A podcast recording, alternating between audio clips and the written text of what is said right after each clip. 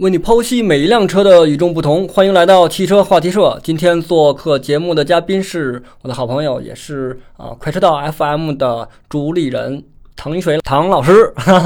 Hello Hello，大家好，嗯，我又来了啊。今儿跟大家要说点儿新车了，对聊一聊这个聊的比较多。对，聊一聊这个试驾分享吧。对对对对，因为毕竟这个汽车话题社嘛，除了有话题，我觉得还得有汽车。哎，必须的嘛，嗯来，这个最近试的有油车有电车，电车确实也比较多，因为你看，咱们今天可能会聊到的有奥迪的 Q 四一创，然后我前两天试过的 ID 三，嗯，呃，那款车是我一直特别想试，因为自己想买。ID 三我也想试，但是就是没机会。啊那个车 就是我感觉啊、从设计上来说还是挺抓眼球的，除了就是车身小一点。反正我就当它是一个就是更好的纯电版本的高尔夫，啊，我就空间那车好像空间不大吧？空间其实还好，其实还好，对。啊，然后再有呢就是好猫，好猫啊欧拉好猫这这个车我对也比较感这也是一个就是说白了吧，就是咱们买一个通勤类的这样的一个车型，哎，花个十一二万、十二三万，您就可以买到一个相对靠谱的车。嗯。然后，然后呢，呃，还有一台油车叫朗逸的新锐，新锐哎，这款车，是是朗逸的一个什么版朗？逸的算是朗逸家族当中的一个全新的成员。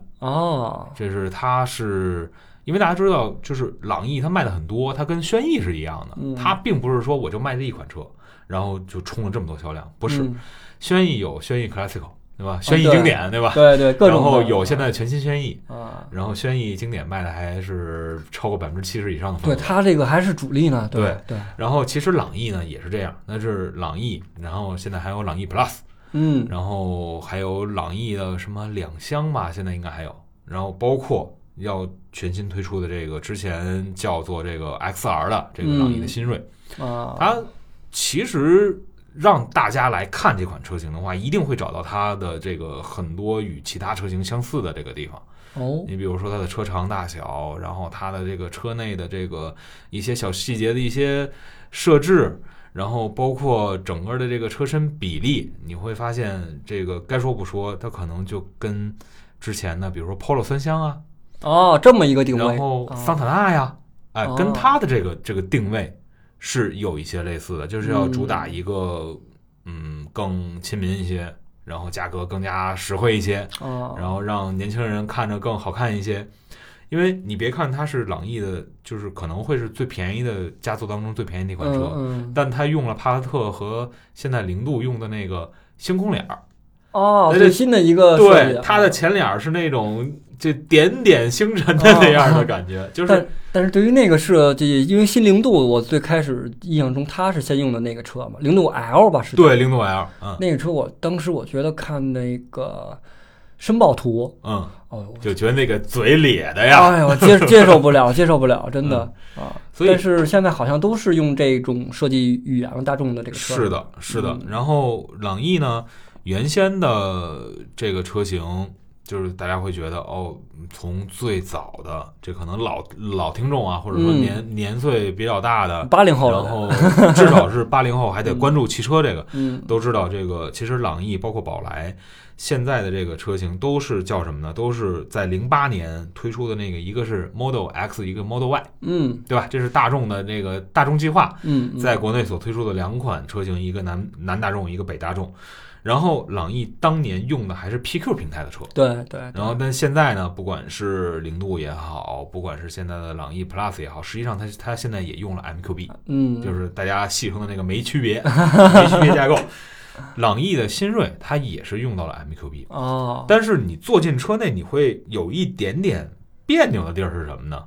这个车用的是机械手刹。啊，现在这个时代还有机械手对我，我当时也很疑惑，我当时我就在想，MQB 平台不应该全系都是电子手刹？，对它为什么还会出现一个机械手刹？成本一定是成本，是，是成本是非常重要的一点。嗯但也就是为什么说到了 MQB 平台，它的那种兼容性，这嗯这就可能是有一点点这个这个 这个抬高它了啊。嗯就是它的这个兼容性，就是既可以给你装相对来说看起来高大上的电子手刹，哎，外观看着起码我觉得挺新颖的，但是内饰，哎，它实际上给你省了成本，但是价钱一定也是有一定的退让的，对，对吧？你看它它有什么呀？它有机械手刹，嗯它全系还不是自动空调，啊，它是那种就是咱们看到那种手动旋钮的空调，但是呢，旋钮空调上面的中控屏也好，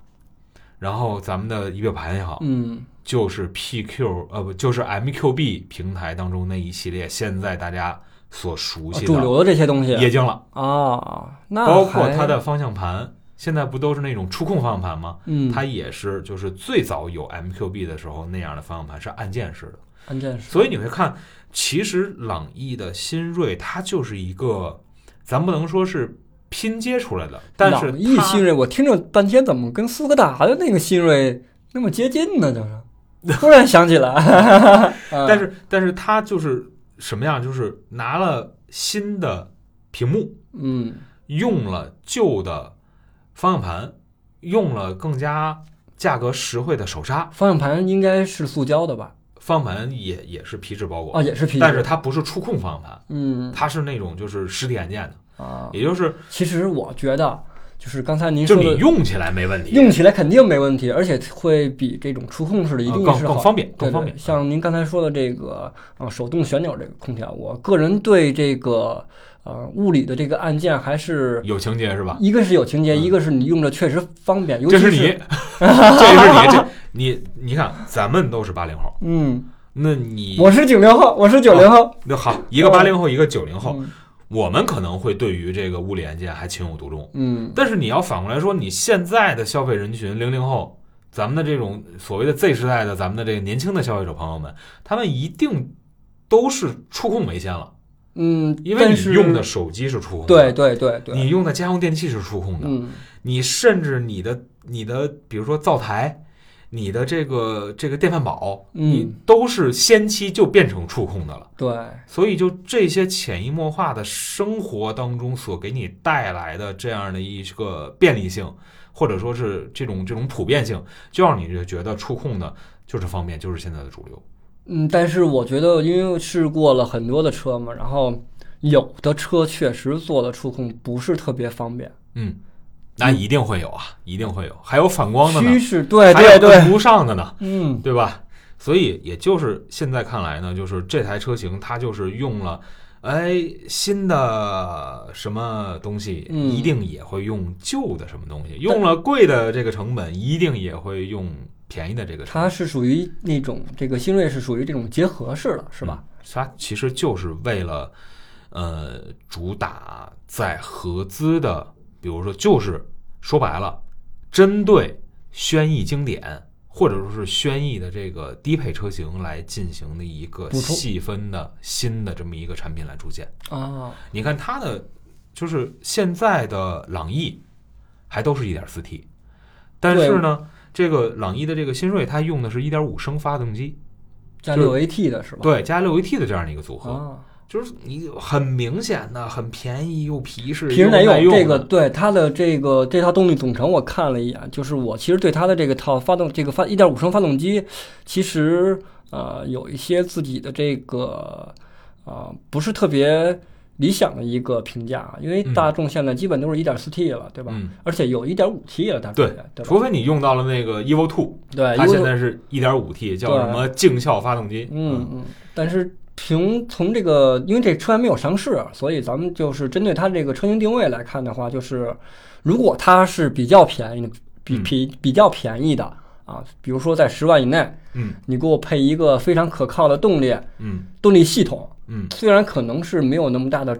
就是这个啊开起来没有那么爽，嗯或者它嗯，那个它它一定不爽，你放？心吧。比较拉胯的，嗯对吧？但是可靠性，我觉得啊、这一点还是比较能够抓住这部分用户的这个需求的。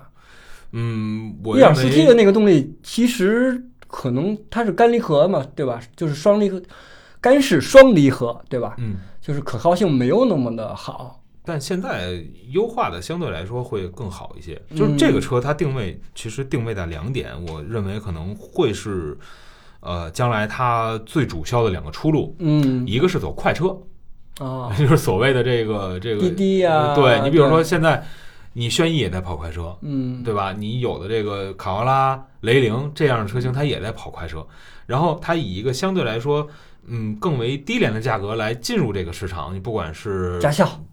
这个私人用户也好，嗯还是咱们的这个商用用户也好，它其实又多了一个选择。嗯而且朗逸的牌子在这儿，啊对朗逸你这个 Lavida 这个字几个字母，它其实是代表着上汽大众最卖座的这个车型的序列。嗯这倒是，所以这对于大家，尤其是对于消费者来说的话，它有一个牌子的这种概念在里边。然后就第二种是什么呢？就是我就想买一个代步，那嗯其实我又可能不太感冒咱们前两期所说的那个自主品牌的，嗯嗯就是这样的那个更高科技化的这样的车型。呃哎，我觉得这个合资包括大众这块燃油车，其实啊、没有什么槽点，是吧？就是怎么讲？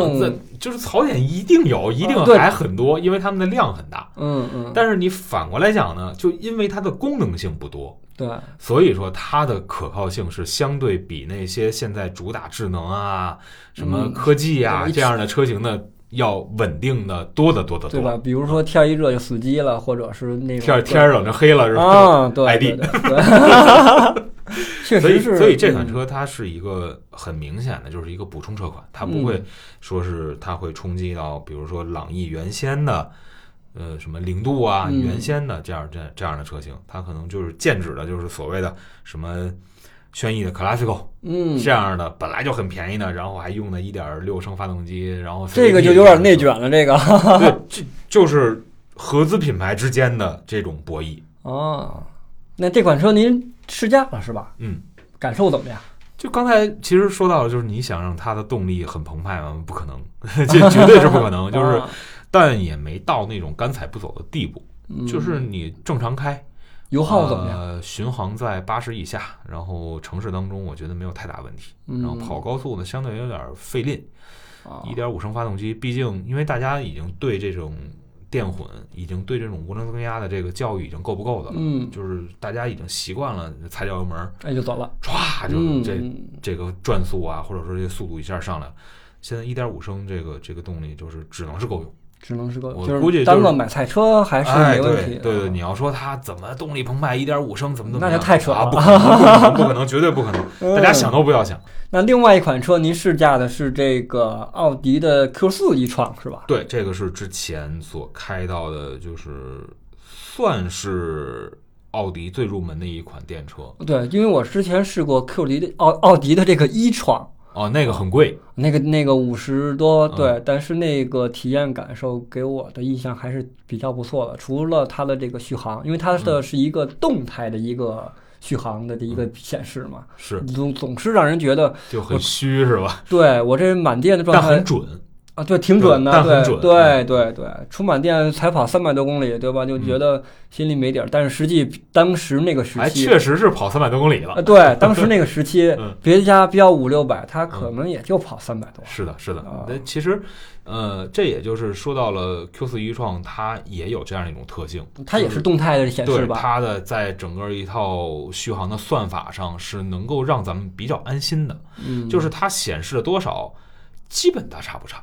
那就心里有底儿。比如说我开到剩了还有公里。升个五，十，它其实还就是能开五十。能，开五十，对，啊。它不，会说从五十一下掉到零。嗯，那整个来讲的话，因为没有做那种就是咱们大家在这种短视频平台上看的那种很极限的那种亏电测试，嗯。大家都知道，其实对于电池并不好。对，而且损伤电池，而且这个时候也要就相对来说提醒一下大家，如果大家就是日常在城市里开电车啊，您每次充电就充到百分之八十就足够了，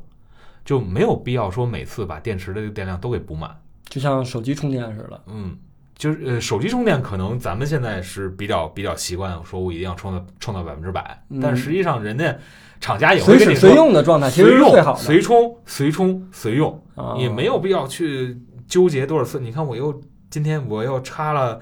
几次充电线，然后这对于什么电池什么这个压力好大呀，怎么着？没有必要。啊，然后，呃，一创给我的感觉是什么呢？就是这首先是一台 Q 四一创啊、对，Q 四一创给我的感觉就是，这首先是一台我们消费者能够买得到的一台奥迪的车型了。而且它的价格我看了一下是二十八点九九到三十六点七一，这还是指导价，哦，终端的优惠终端应该大概在五万左右。哦那么多呢，对那还可以啊。对，其实你要看的话，也就是二十四万到三十二万之间。奥迪的电动车卖二十多万，你别忘了，奥迪的一创在哦，对对对，之之前可是降过 一二十万的那个是挺狠的嗯哦，对，所以从现在看呢，就是以价格为准项，哎，哎。对，就是如果说大家觉得奥迪啊、这款车型虽然可能在这种所谓的大屏上没有过多的这个建树，嗯，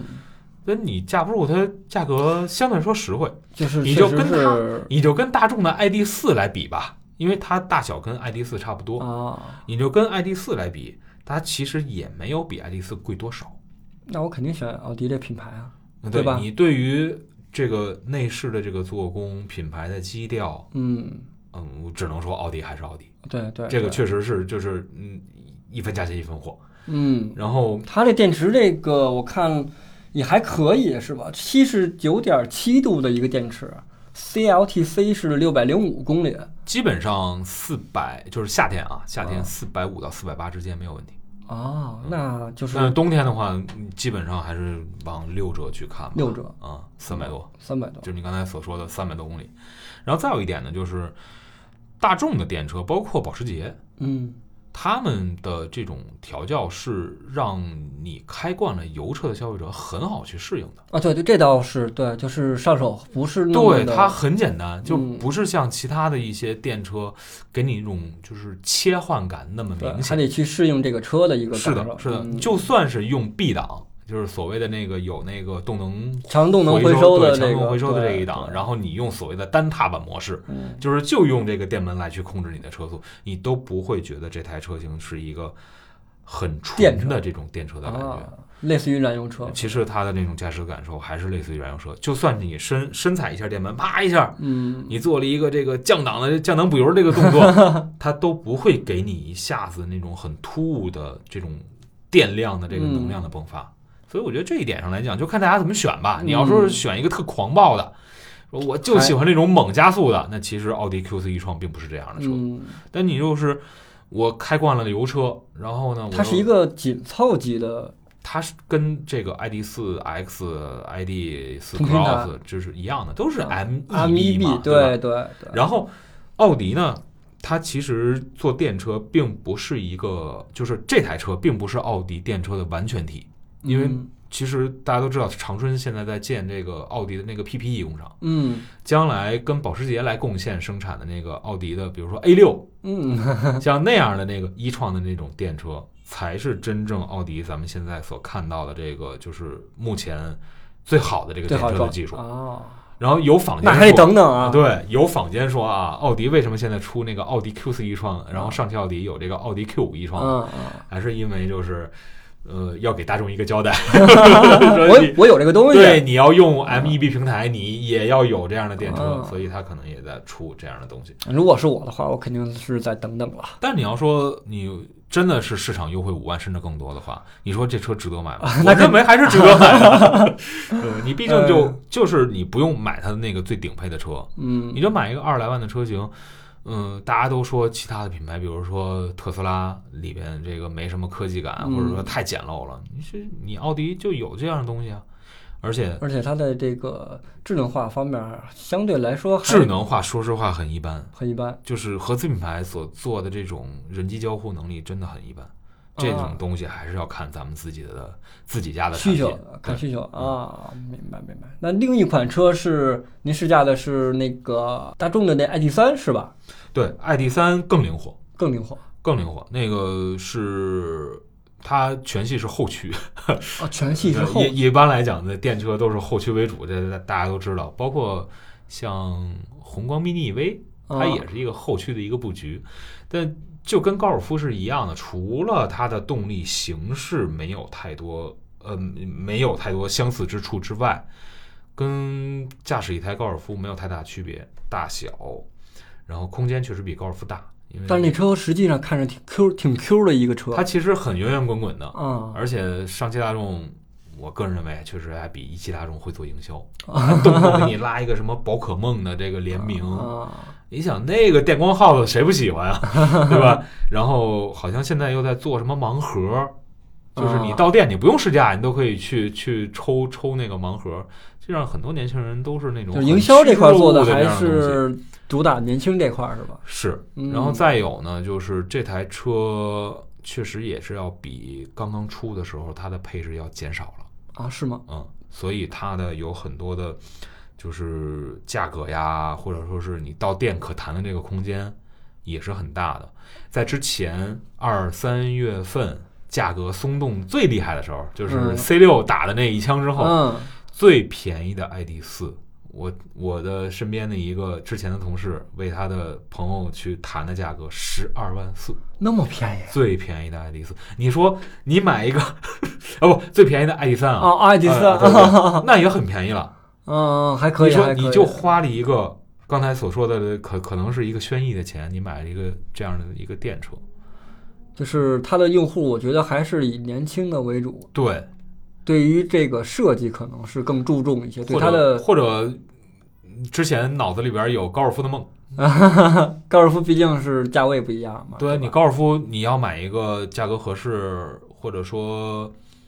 能开起来不是那么太受委屈的高尔夫，嗯得十五六万。对对对，差不多。我有一个问题，就是大众为什么就是在先出的 ID 四，后出的 ID 三？因为 ID 三在欧洲那边早就上了，对吧？嗯咱们这边是先出的 ID 四，您这个问题您有关注过吗？我个人认为哈，我个人认为可能说的不对，嗯就是目前大家印象当中的我们消费者的喜好还是偏 SUV 更多。嗯所以前期出哦 ID 四、出 ID 六，然后再推出 ID 三，包括呃，但是一汽大众不是这样。一汽大众为什么没有 ID 三、是因为人家有之前是有纯电高尔夫、嗯纯电宝来，这个是没有办法的，这个可能就是只是南北两个大众互相拿的这个车型不一样。嗯然后，呃，为什么双方都是同期推出了这个 ID 四 X 和 ID 四 Cross？那还是让大家会觉得，就是市场当中可能认这个 SUV 的这个壳子嗯，认的比这个两厢车要多，可就是能还是从这个市场层面对市场的这个所谓的需求角度出发，嗯大家可能还是觉得这个可能的成功性、成功的可能性就会高一些。嗯，那节目的最后呢，就是呃，唐老师总结一下，就是您试驾的这几款车，它的的刚才的优点咱们说了哈，嗯嗯嗯。缺点哎，您这是缺点先说朗逸吧。嗯朗逸如果说你真的朗逸新锐很看这款车的话，你就会觉得它可能就是桑塔纳，啊，或者说它可能就是之前的 Polo 三厢，就是换了一个换了一样子，个换了一个样子，换了一个平台，但里边可能大差不差，也基本上没有太多的这种改变。当然，最终也要看，因为咱们录录制的时候它还没有上市。对，明天上市，明明天是十三号如果啊就是明天它这个上市之后，价格非常合适，你在后边可以再补一句。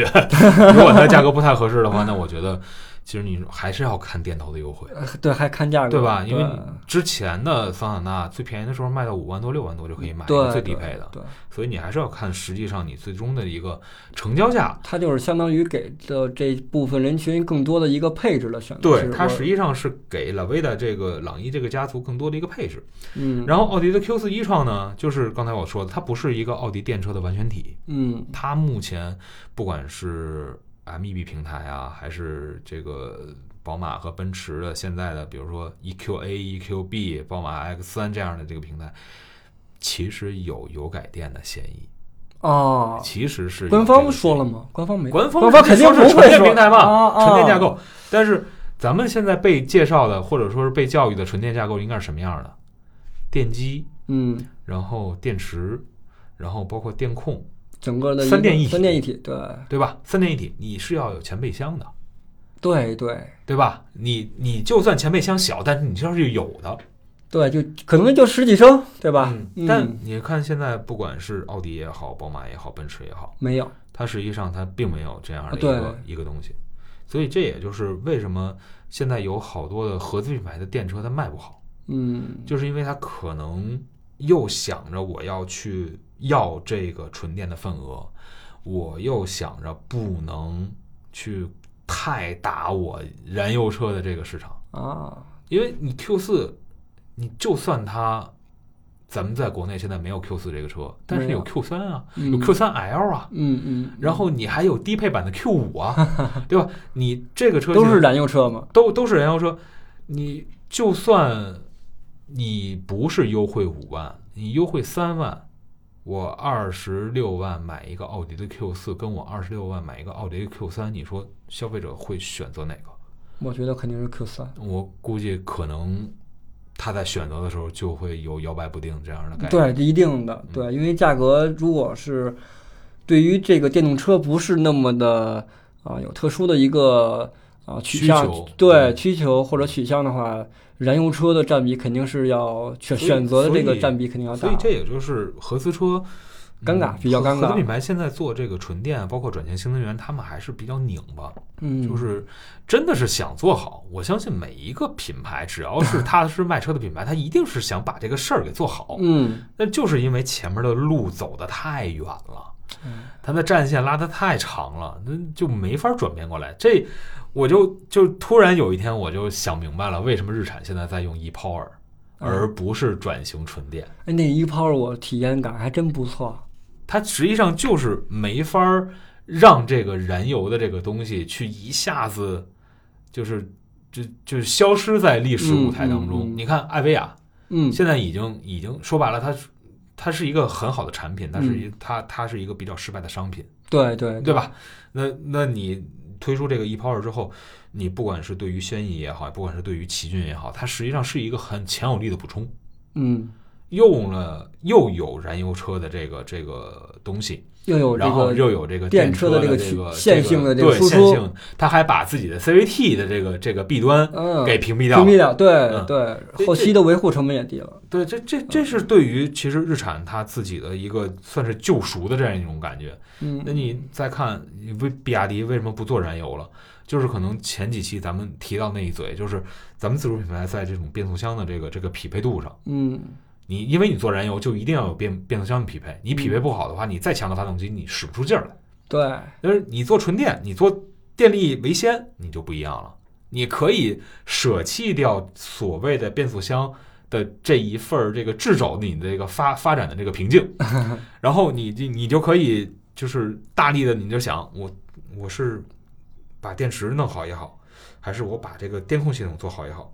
我就不用考虑的其他东西。嗯嗯，我在这一方面的话，他就可以有更多的这个力量去做他所擅长的事儿，而不是说我要再花大力气，在我不资金啊，对，在在我不擅长的领域去钻研。有一个有一句话，我觉得说的挺对的，就是嗯，你从不及格到及格很容易，对对，但是你要从及格变成优秀优秀，就特别难了。对，所以现在大家其实有的品牌，它就是处在一个就是这种能源转型当中啊，它就是想我原来是优秀的，我要更优秀，麻烦了。嗯就像咱们加速，你油车加速要提高零点一秒，你要付出多大的代价？对这这个这个感觉是一样的。但是你再翻回来说，我原来可能就做的不是太好，但是嗯我想在这个浪潮当中，我转变一下子。你说咱们自主品牌现在为什么这么好？嗯就是它其实也是成了这个东风了，电混也好，纯电也好，这是我们之前在发动机纯燃油领域可能就会被人落下的这么一个这个这个距离，但现在用其他电力，用其他的这个动能，我们给补上了。嗯，这其实就是我们现在的就是换了一种思路。对换了一个运势，运势然后咱们的这个这个自主品牌也就发展的就很好了。嗯其实这没有谁对谁错，也没有谁强谁弱，嗯，只是顺应时代发展的一个顺应了我们现在的需求，嗯，然后咱们消费者得到了更好的这种选择，仅此而已。好，